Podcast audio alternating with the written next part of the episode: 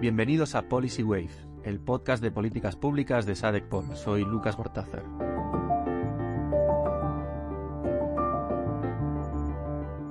Hoy me acompaña Alberto Rodríguez, director de Estrategia y Operaciones de Desarrollo Humano del Banco Mundial. Alberto supervisa a nivel global las áreas de educación, salud, género, protección social y empleo en todos los países del mundo. Eh, Alberto es colombiano y tiene más de 25 años de experiencia en desarrollo y está especializado en políticas educativas relacionadas con la gestión, la gobernanza de los sistemas educativos y su financiación. Fue también director regional en Perú, Bolivia, Chile y Ecuador y también gerente de educación durante varios años, allí donde coincidimos, en Europa y Asia Central. Antes de su llegada al banco, eh, hace casi 25 años, fue secretario técnico del Ministerio de Educación de Colombia eh, donde trabajó en varias reformas educativas. Alberto es ingeniero y tiene un doctorado en políticas educativas por la Universidad de Michigan. Fue además docente de secundaria de matemáticas en sus años más jóvenes. Hoy hablamos con él del papel que está jugando el Banco Mundial durante y tras la pandemia, especialmente en materia de educación, pero también de salud, y de cómo ve él eh, la cuestión del desarrollo y el desarrollo de la educación durante los próximos años, teniendo en cuenta los años convulsos que han dado, que nos han, nos han dado, nos han golpeado tan fuerte eh, en Europa, pero también en todo el mundo.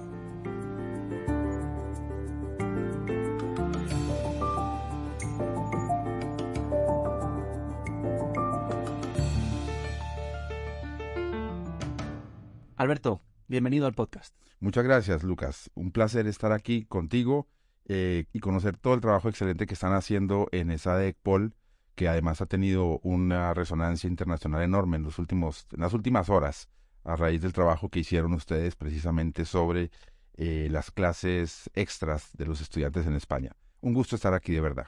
El gusto es mío, eh, teniendo en cuenta la relación de tantos años que tenemos.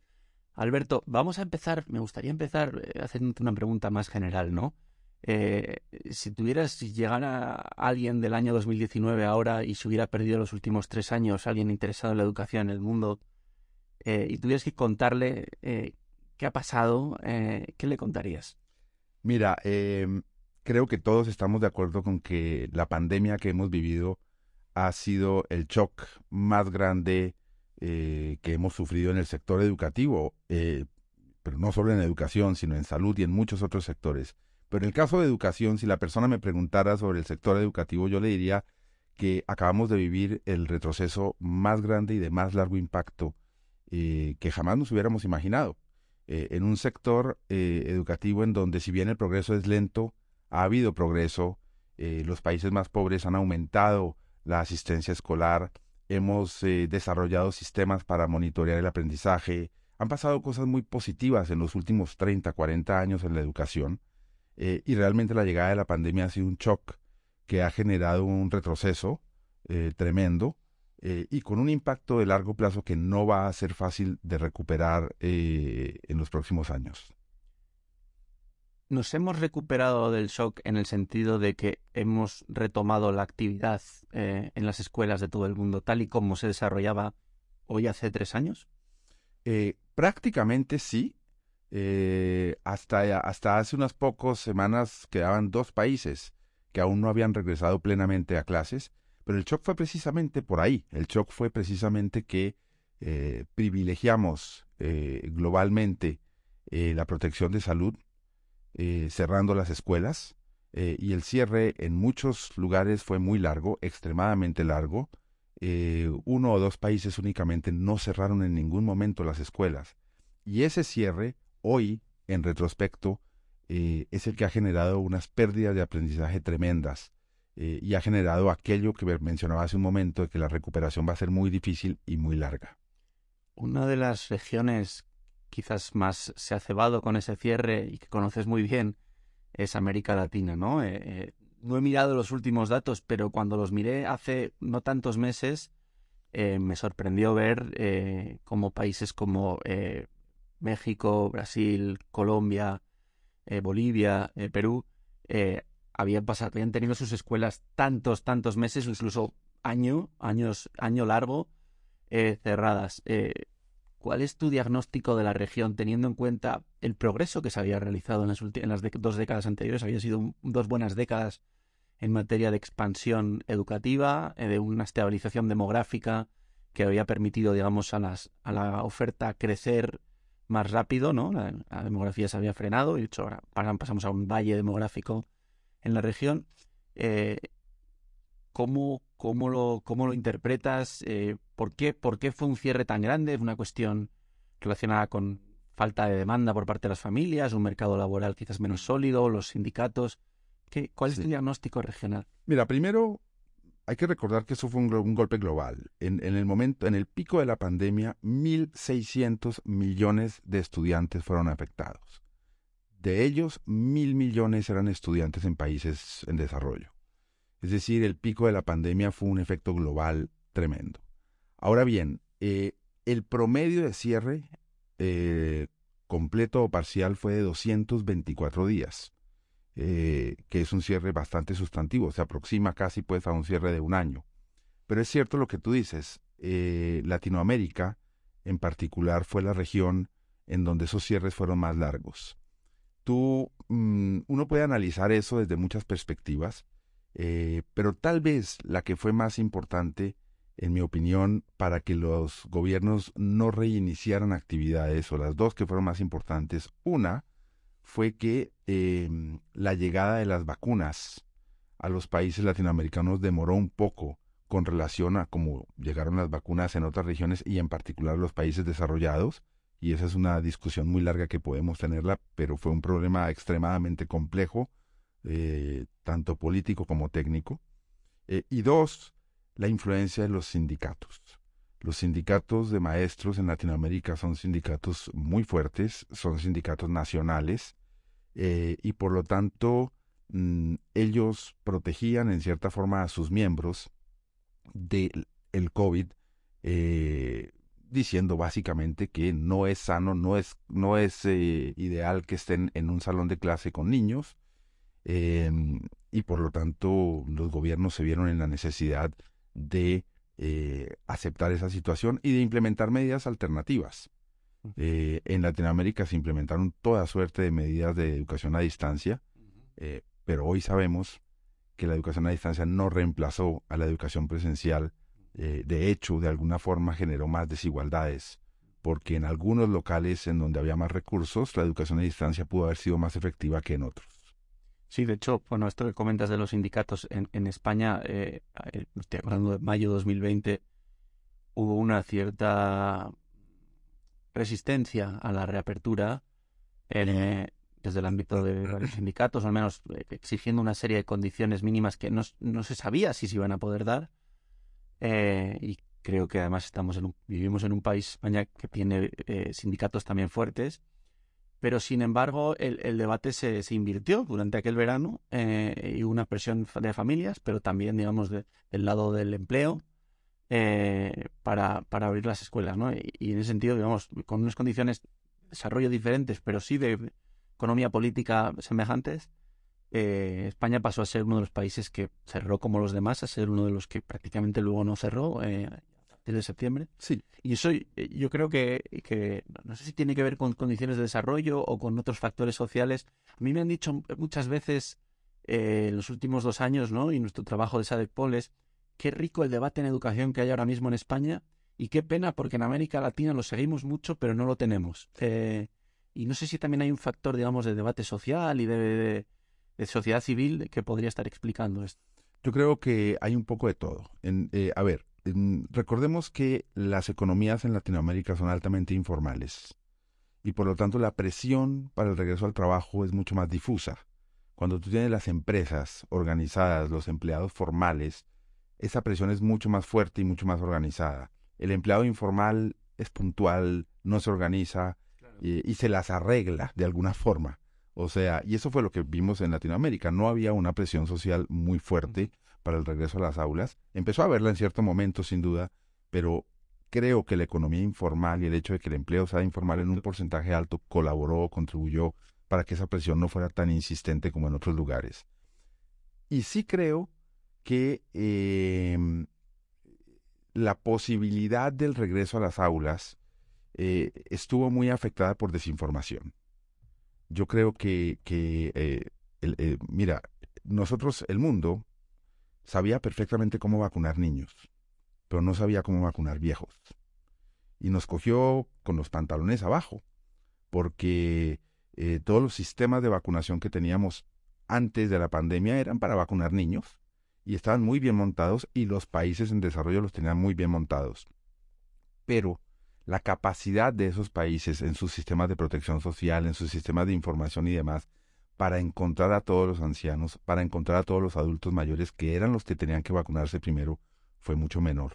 Eso también dilató y demoró un poco la posibilidad del regreso a las aulas eh, en los países en desarrollo y en particular en Latinoamérica. Em, mirando un poco, digamos, haciendo un poco recogida del, del imagen del desastre, ¿no? Y volviendo a, esa conversación imaginaria con alguien, con una persona de finales del año 19, em, ¿cómo te planteas, y no desde una perspectiva global, y si quieres ponernos algún ejemplo de pues, algún país que te esté llamando la atención, en términos de reconstrucción, ¿no? Eh, eh, ya las escuelas vuelven a estar a pleno rendimiento, eh, las nuevas generaciones, los, niños más pequeños de 5 o 6 años entrando en la escuela, pues no han estado tan afectados por el fenómeno desde el punto de vista escolar y académico, igual otros sí. Eh, entiendo que para ellos la escuela es algo normal, ¿no? Lo que hubieran vivido eh, las generaciones anteriores, ¿no? Pero para los que sí, están afectados, niños de final de primaria o comienzos de la secundaria, ¿cómo se plantean los próximos años en términos de reconstrucción, ¿no? El, Banco Mundial ha hecho una apuesta muy fuerte por hablar, por invertir en, instrumentos de compensación educativa, eh, eh, desde los acompañamientos más personalizados y todas las metodologías, digamos, de recuperación, eh, muy siempre atadas mucho a la investigación. Em, pero más allá de eso, ¿cómo, te, cómo, lo, ¿cómo planteas tú, digamos, los próximos años? ¿Qué, ¿Qué, hay que hacer teniendo en cuenta todas las restricciones que hay en muchos países de renta media que están en ese momento de expansión de la educación secundaria? Mira, yo, yo creo que los costos de lo que ha sucedido son enormes, porque realmente hemos perdido a una cohorte. Eh, yo lo veo claramente cuando los niños, el niño que entró al noveno grado, en, por ejemplo, en Colombia, en mi país, es un niño que no hizo realmente en el aula ni octavo ni séptimo. O sea, es un niño que entró a noveno grado sin conocer qué era la escuela media o la escuela intermedia. Eh, y los profesores de alguna forma tuvieron, han, tenido alguna dificultad en adaptar su enseñanza a esa realidad. O sea, están enseñándole al niño de noveno grado como si fuera un niño de noveno grado. Y realmente ese niño no es de noveno grado. Ese niño trae un aprendizaje quedado. Acuérdate que la pandemia generó dos tipos de pérdidas de aprendizaje. Lo que no se aprendió y lo que se olvidó. Y eso es, eso es supremamente importante recordarlo, que el golpe hacia atrás es muy, muy fuerte. Eh, el primer entonces aspecto, en mi, opinión, es el de los profesores. Eh, hay que trabajar mucho con los profesores, particularmente con los profesores, como dices tú, del final de primaria y de la escuela media, que es el grupo más afectado y podemos conversar un poco sobre eso. Los estudiantes de escuela secundaria, ya los de los cursos superiores, son estudiantes que han desarrollado, ya habían desarrollado algunas formas de estudio personal, eh, inclusive en la parte social algunas amistades, que podían tener vínculos los estudiantes más pequeños, los de la primaria, eh, eh, Hay tiempo tenían tiempo para recuperar, pero son los estudiantes entre la edad más o menos 12 a 15 y 16 años que más sufrieron no solamente porque tienen menos tiempo para recuperarse, sino porque es la edad que construyen los vínculos sociales en la escuela y estaban solos en casa. Eh, entonces, pienso que ese grupo de profesores es extremadamente importante. Hay que trabajar con ellos en calibrar lo que se está enseñando. Lo otro que pienso que es supremamente importante es eh, invertir en el alargue del día escolar o por lo menos en las clases adicionales del día escolar, que son un elemento importantísimo para recuperar terreno perdido. Eh, ustedes lo acaban de ver con su investigación acá en, en, España. Eh, cuando las escuelas públicas, por ejemplo, no dan el suficiente aprendizaje, y, y, obviamente en la pandemia pasó eso eh, es muy importante tratar de hacer recuperaciones en el aula posteriores. Un aspecto que a veces se nos escapa es que las pérdidas de aprendizaje fueron más grandes, más grandes en los países desarrollados que en los países pobres. Y eso se nos escapa, eh, bueno, la primero la explicación de eso es los chicos aprenden más en la escuela en los países desarrollados. Son escuelas de mejor calidad y por lo tanto las pérdidas son mayores cuando no asistieron a la escuela. Sin embargo, em, por eso es que yo creo pues, eh, que hay que focalizarse. Uno no puede atacar este problema en todos los niveles, en todos los momentos, porque los países no tienen los recursos para Correcto. eso. Pero las prioridades. La prioridad, en mi opinión, es trabajar con los maestros en los niveles intermedios como una reacción inicial a la, a la, a la pandemia. De todas formas, el proceso va a ser muy largo de recuperación. Esto no va a pasar en dos, tres años. Eh, la, la, medida que el banco ha venido utilizando y que tú la conoces de learning poverty o pobreza, aprendizaje, eh, es una medida que mezcla bastante bien, digamos, los elementos de calidad con los elementos de asistencia a la escuela. Y el golpe en esa medida es tremenda. Eh, y ojo, que mide solo a los niños de 10 años, que ni siquiera es este grupo más afectado, sino son los niños de 10 años. Y la expectativa es que el crecimiento del learning poverty, es decir, el número de niños de 10 años que no saben leer o no entienden lo que leen, va a aumentar significativamente en la siguiente medición a raíz de estos tiempos de cierre de pandemia. Esto que dices del learning poverty me recuerda también a la capacidad del Banco Mundial en una serie de sectores por aglutinar eh, relatos que luego permean, ¿no? Esto de pérdida de aprendizaje, no sé hasta qué punto es algo que venga únicamente solo del Banco Mundial, pero sé, el Banco Mundial ha, popularizado mucho el término. Em, eh, la cuestión de las tutorías en pequeños grupos, también ha habido una apuesta muy fuerte muy por fuerte. esto, ¿no? Y como actor global, hoy el papel del Banco Mundial puede ser determinante, ¿no? y, en términos comunicativos, eh, ¿cuál, es, ¿cuál es la manera, cuáles son los mensajes, cuáles son incluso las palabras eh, y las estrategias para, para, para tener un impacto más allá de la financiación, de la que luego hablaremos, ¿no? ¿Qué, qué, qué estrategias de comunicación tan, tan importante hoy como es la de mm. comunicación eh, se pueden llevar a cabo para explicar esto? Mira, la primera estrategia realmente es de financiación y, y eso no se puede, no se puede uno engañar. Eh, estamos haciendo una, eh, un trabajo muy cercano con los ministros de Hacienda, de Finanzas, aquellos que cargan el cofre, digamos, de los países, porque los costos de esa recuperación son bastante altos y no hacerla tiene un impacto Todavía mucho más largo en, el largo plazo. Entonces, un primer trabajo es el de realmente aglutinar las experiencias de los países a través de sus ministros de finanzas o de hacienda, eh, para que aquellos países que aún invierten poco o que no están destinando suficientes recursos lo hagan en este momento antes de que el problema se vuelva una bola de nieve aún mayor. Ya había una crisis de aprendizaje antes de la pandemia, imagínate ahora. Eh, eso, es, eso es un primer punto que creo que no hay que, o sea, la plata importa, eh, no es lo único y no es tal vez lo que más importe, pero es muy importante. Lo segundo es, eh, hay que mantener los sistemas de evaluación. Muchos países han sacrificado el sistema de evaluación. De hecho, los datos que nosotros tenemos en este momento aún no contemplan el impacto post-pandemia. La mayoría de datos que tenemos son estimaciones de las pérdidas de la pandemia, pero no tenemos todavía los datos específicos de aprendizaje, por ejemplo, después de la pandemia. Y hay un riesgo muy grande, que es que como no se hicieron esas pruebas durante la pandemia por razones obvias, se dejen de hacer en algunos países.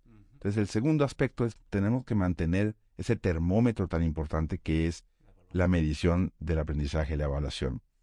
Y en tercer lugar, eh, yo creo que eh, eh, una de las cosas que pasaron en la pandemia es que en educación en particular sucedió este Great Resignation, es decir, muchos maestros salieron de la, de la docencia.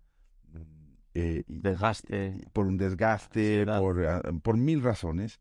Y es una oportunidad en mi opinión, es una oportunidad para traer eh, nuevos maestros, eh, para revisar un poco cuál es nuestra estrategia para reclutar a los maestros en los diferentes países, eh, para aumentar los salarios de ingreso y atraer a los mejores en los países, o por lo menos a un, a un cadre de más calidad a la profesión docente.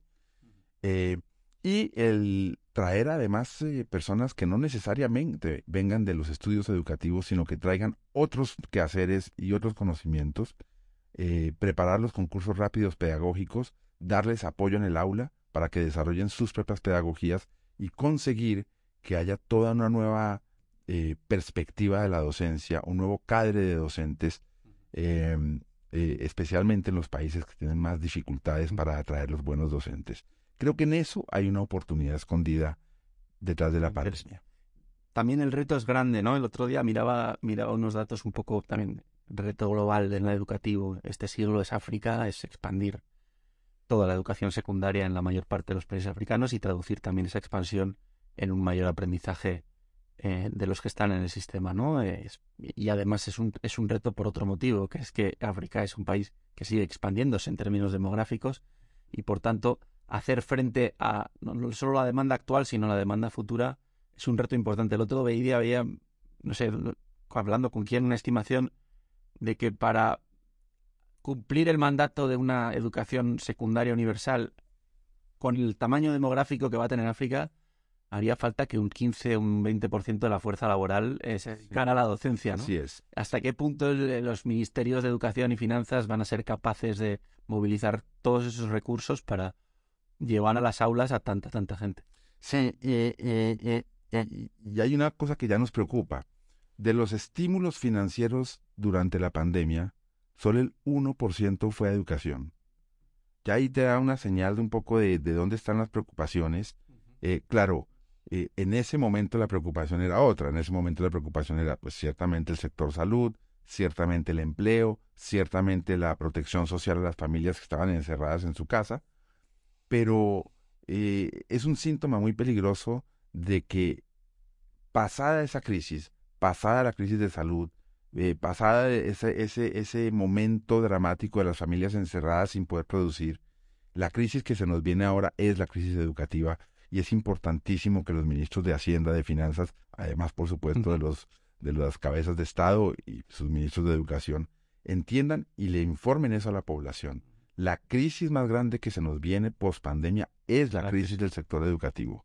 En ese sentido, eh, déjame hacer una pregunta un poco más así difícil, que es, eh, he leído hace poco a Larry Summers hablando del papel que puede jugar una institución como el Banco Mundial de coordinación y de inversión en un momento de pues desorden global, de inflación, eh, de crisis alimentaria, pero también de crisis educativa, ¿no? y la inversión del Banco Mundial en educación es, es, respetable, no sé si son 5 o 6 mil millones, millones al año de movilización de recursos. Eh, ¿Hasta qué punto esos, eh, digamos, cuál es tu, perspectiva, tu visión? ¿Hasta qué punto esas cifras pueden multiplicarse en un medio y largo plazo y el papel del Banco Mundial puede, puede cambiar de manera sustantiva o el papel de otros organismos multilaterales a la hora de movilizar esos recursos? Porque confiándolo todo solo a los ministerios de Hacienda, el, eh, las expectativas que estamos poniendo sobre ellos probablemente no se cumplan, ¿no? Bueno, a ver, varias cosas sobre eso, Lucas, que, que, que, tú conoces y son bien importantes resaltarlas para los que escuchan este, este podcast. Primero, es la gran inversión en educación la hacen los países. La inversión internacional, lo que es los bancos mundiales, el, eh, los bancos regionales, los bilaterales, son porciones muy pequeñas comparado con lo que invierten los países. Entonces, Parte del secreto está en ayudarle a los países a entender el problema, darles información y datos y el banco hace ese trabajo a través de sus trabajos analíticos, de tratar de guiar para que la inversión de los países sea lo mejor posible, lo más eficiente posible y dirigida hacia los temas realmente prioritarios. Si ya tomas el dinero internacional, el Banco Mundial representa más o menos el 50% de toda la inversión en educación de las multilaterales, bilaterales y demás eh, a, un, a una rata de más o menos 6 mil millones de dólares por año, eh, seguido muy de lejos, si mi memoria no me falla, por los alemanes, por el bilateral de alemán, eh, pero todos los demás son participantes más pequeños. Entonces yo sí creo que eh, la arquitectura educativa internacional, la arquitectura del sector educativo, requiere de una mayor coordinación, requiere de una mayor de, lograr que haya un poco más de dinamismo y de coordinación entre los diferentes actores, eh, que no necesariamente sea de competición, sino más de apoyo. Em, y eso, en, eh, eh, en, eso el banco ha tratado de jugar un papel importante, no siempre exitoso porque son coordinaciones difíciles, mm, pero si tú ves, por ejemplo, el último reporte del banco fue sacado en conjunto por cinco instituciones, incluyendo UNESCO, UNICEF, USAID, en fin, pienso que, pienso que hay un papel de coordinación importante. Em, ahora, la verdad es que el dinero de la educación está en los países. Lo que invierte en los países es infinitamente mayor a lo que puede ponerse de, desde el sector eh, multilateral, bilateral o internacional. Eh, el, otro, el otro punto que me parece importante es el, punto del empleo, o sea, el punto de la demanda por educación. Eh, y ahí creo que tenemos desafíos muy grandes en las reformas laborales de muchos países, tenemos muy grandes desafíos con las reformas pensionales, que ya son efectos económicos mucho más grandes y mucho más complejos. Em, y, bueno, parte del, parte del tema es, eh, equiparar el crecimiento económico con el aumento de la capacidad y conocimiento de las personas en los países. Eh, tampoco queremos generar una situación en donde personas de alta educación no encuentren empleo. Eso sería, eso sería muy, muy frustrante y muy complicado. Y tú tocaste un tema que es la demografía. La demografía está cambiando rápidamente. Eh, en este mes ha sucedido un cambio demográfico cataclísmico, que es que China comenzó a decrecer su, número de personas eh, y creo que en los próximos cuatro o cinco meses India será el país con más habitantes del mundo. Eh, estos cambios son muy, muy grandes y muy importantes. China es el mayor demandador de, de productos latinoamericanos, en particular materias primas. Eh, y el comportamiento de la economía china va a ser determinante para el crecimiento de los países latinoamericanos en los próximos años. Y por lo tanto, los cambios demográficos en el largo plazo pueden empezar a tener algunos efectos sobre eso. Y eso al final acaba permeando en la demanda, en la oferta de educación. Exactamente. Em, ¿Te preocupa que la pandemia em, haya supuesto también un retroceso no solo real, sino en las percepciones de la importancia de la educación tanto de los gobiernos como de las, de las familias, es decir, que, bueno, como es una crisis, eh, el banco ha dicho silenciosa, eh, que los efectos son invisibles, eh, y hablas, dices, es la próxima crisis la que vamos a ver, ¿no? ¿De qué manera o qué papel puede jugar el banco a la hora de visibilizar esa crisis? Los estudios son muy importantes eh, eh, cómo podemos eh, movilizar y convencer ¿no? a todas esas audiencias a nivel nacional, pero también internacional, de que es un momento importante. Sí, mira, lo que pasa es que con una crisis como esta crisis silenciosa y de largo plazo, es, es, muy difícil vender el shock. Fíjate tú que la crisis sanitaria generada por el COVID, pues fue, era un shock natural y en su momento fue la gran prioridad de todos. La crisis silenciosa de educación que se exacerba con la pandemia, como decíamos hace un rato, es mucho más compleja en el sentido de que es de largo plazo. Eh, y, creo que en este momento lo que es más importante es seguir sacando información. Por eso hablaba hace un rato de la importancia de tener datos. Es importante seguir sacando información, seguir informando a la gente de qué realmente está sucediendo con, con, con, eh, con la educación. Eh, porque esa, la reacción eh, de las sociedades sucede con base en esa información. Las pruebas PISA internacionales, las pruebas TIMS, las pruebas regionales que hay, siempre generan un shock en las sociedades. Y ahora van a volver a salir. Y ahora van a volver a salir. y ese shock es un shock que ha hecho que haya cambios en muchos países. Tú recordarás todo el, todo el fenómeno en los Estados Unidos de de, de, de, cambios en, en, la educación simple y llanamente porque de pronto se dieron cuenta que les iba mal en las pruebas. Y entonces aparece el reportes llamados como The Nation at Risk, el mm. país en riesgo. Ese tipo de choques son importantes, salen de los datos, salen de las evaluaciones y es responsabilidad de las instituciones internacionales darles, darles luz.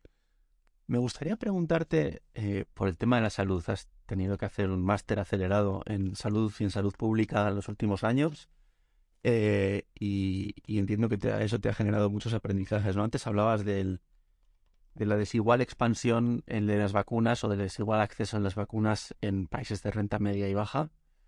Em, todavía no tenemos ni a dos tercios de la población mundial vacunada. No sé cuál es la última cifra, pero algo así. Em, y sin embargo, sí hay una concienciación de la importancia de la salud en los gobiernos. Esto ha pasado a ser prioridad en la agenda.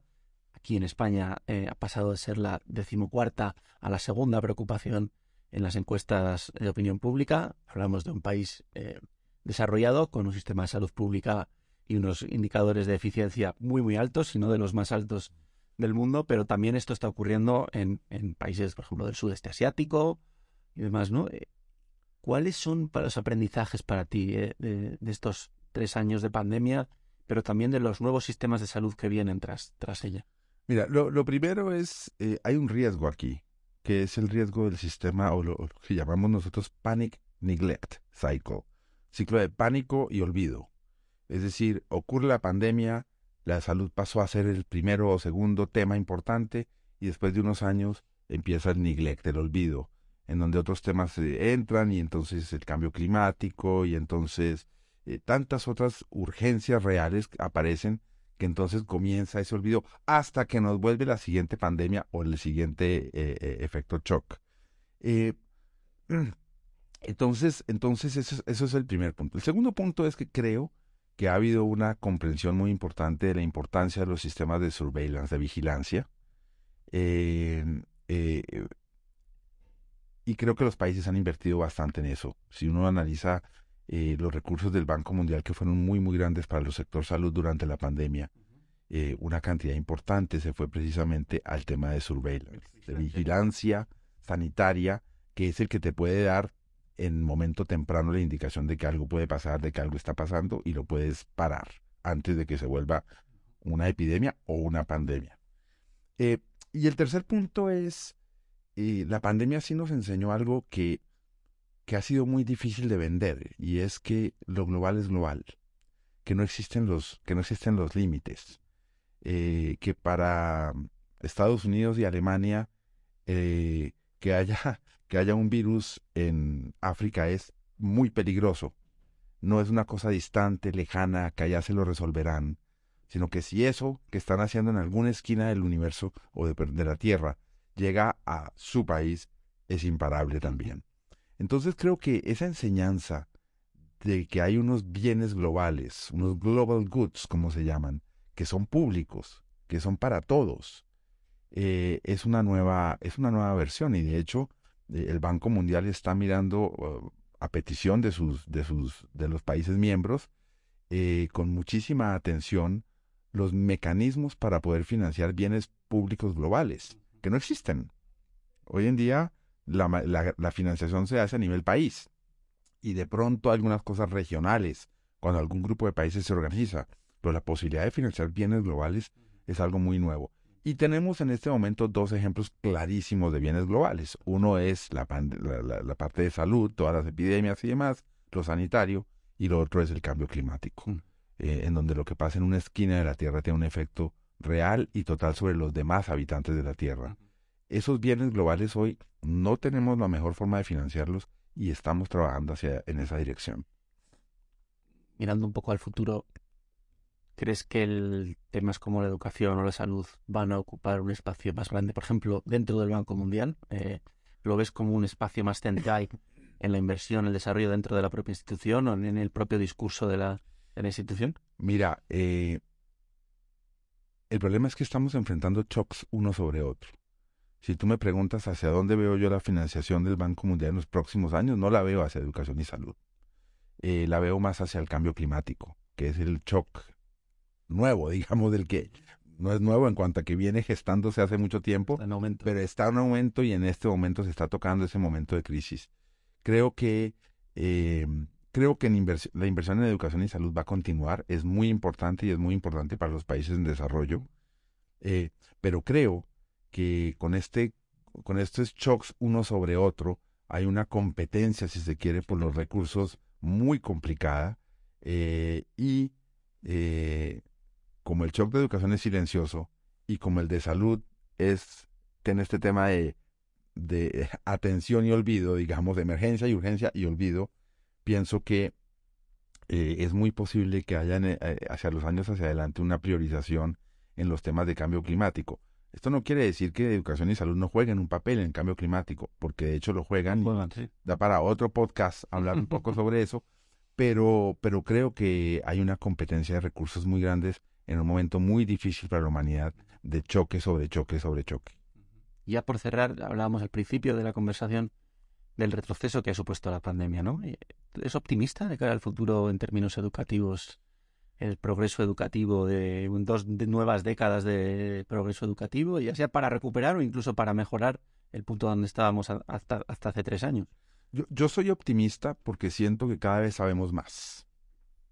Es decir, tenemos más elementos de información, podemos tomar mejores decisiones eh, y eso necesariamente hace que las decisiones de los países hacia adelante sean más informadas y las inversiones sean mejores.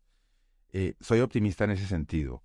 Mm, creo que em, creo que estamos viviendo una época un poco extraña, porque si te das cuenta, en los últimos tres años, pues ha pasado tres cosas que no habían pasado en 50. Es decir, tuvimos una pandemia, tuvimos una guerra en Europa, o tenemos una guerra en Europa que ha generado un, un, elemento de inflación tremendo afectando a todo el mundo, dado que tiene un efecto tan grande sobre el tema del gas y los combustibles, y tenemos el cambio climático en la agenda. Eh, esto es un momento muy particular que hace que, que, que, sea muy difícil predecir el futuro, porque pasan en tiempos muy cortos cosas que no pasaban en 50 años. Eh, aún así, yo sí creo que la posibilidad eh, que nos genera invertir mejor, dado que tenemos más información, eh, me da a mí por lo menos la, la, la esperanza de que de que el, el, el, el, camino hacia adelante seguirá siendo positivo en el sentido de seguir trayendo más niños a la escuela, seguir dando mejor educación. Eh, y sin embargo, el shock de la pandemia va a tardar mucho tiempo en recuperarse. Es decir, ese, esa trayectoria anterior a la pandemia probablemente no la vamos a llegar a, igualar por lo menos en 10 años. Alberto, ha sido un enorme placer tenerte en el podcast y poder conversar. Me quedo con ese último mensaje optimista, eh, por un lado, y por otro, por los retos, ¿no? Eh, y los aprendizajes que ha generado toda esta situación, ¿no? Y, de la que al final, eh, como, como especie humana que somos, de que, evolucionamos, em, han permitido nuevas ideas, más información, como dices, ¿no? Y, y, una capacidad impresionante de adaptación y de, y de y de mejora en muchos aspectos, cosas que antes eran absolutamente impensables. La generación de las vacunas, por ejemplo, en tiempo récord, se han producido, ¿no? Así que me quedo también con ese mensaje optimista y, y estamos muy, muy contentos de haberte tenido aquí. Muchas gracias, Lucas. Un gran placer visitarte en tu casa y que sean muchas más veces. Así serán. Gracias.